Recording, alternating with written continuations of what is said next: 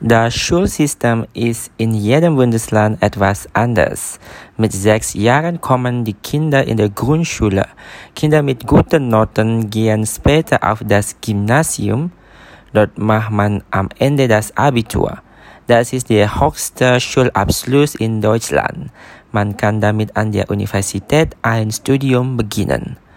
Die Schüler können den Unterricht aktiv mitgestalten. Es gibt oft Gruppenarbeiten und Diskussionen. Außerdem müssen die Schüler Referat vor der Klasse halten. So können sie schon für das Studium oder den Beruf üben. An vielen Schulen haben die Schüler Vormittags- und Nachmittagsunterricht. Deshalb gibt es auf eine Mensa. Dort können die Schüler kleine Snacks und warmes Essen kaufen. Die Schulen in Deutschland sind oft sehr international.